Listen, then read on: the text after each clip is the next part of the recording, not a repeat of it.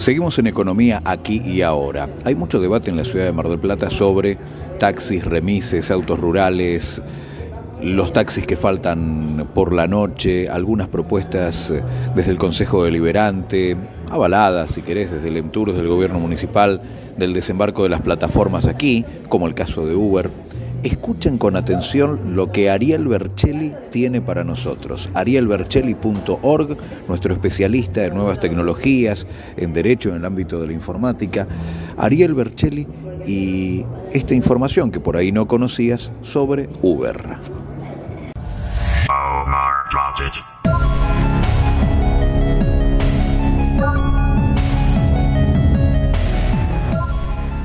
El 10 de julio se publicó una nueva investigación del Consorcio Internacional de Periodismo sobre la base de 124.000 documentos filtrados por Mark McGann, ex empleado de la corporación tecnológica norteamericana Uber.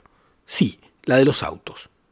El soplón, un arrepentido con mucho kilometraje, entregó al diario inglés The Guardian y al consorcio documentos que muestran que Uber lejos de ser un buen servicio, es una verdadera desgracia en los países donde opera. La investigación Uber Files muestra cómo la corporación tecnológica obtuvo acceso irregular a funcionarios y líderes políticos, pagó académicos, regó de dinero medios de comunicación, violó las normativas locales sobre transporte de personas, negó los derechos laborales de sus trabajadores y como si algo faltara, se muestra cómo la aplicación móvil viola la protección de los datos personales de sus usuarios. Los testimonios muestran con toda crudeza las maniobras arteras de una de las tantas corporaciones tecnológicas que operan fuera de la ley, incentivando protestas urbanas, rechazando el pago de impuestos y favoreciendo la fuga de dinero hacia paraísos fiscales. ¿Puede un modelo de negocio sustentarse en operar por fuera de las leyes en cada uno de los países? Lamentablemente, la cobertura de los representantes argentinos del consorcio es por el momento pobre, sin datos sobre cómo fue la entrada de Uber al país en las gestiones de Mauricio Macri y Horacio Rodríguez Larreta. Un punto importante, entre 2013 y el 2022 Uber se expandió rápidamente para favorecer sus servicios en más de 80 países.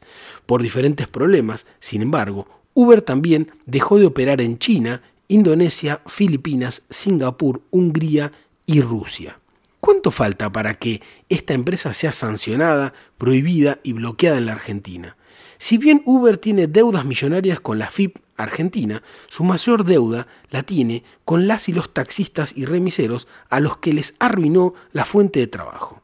Hay que decirlo claro, en Argentina sobran pymes y cooperativas que podrían estar ofreciendo los mismos y hasta mejores servicios, pagando los impuestos y respetando los derechos de la población argentina.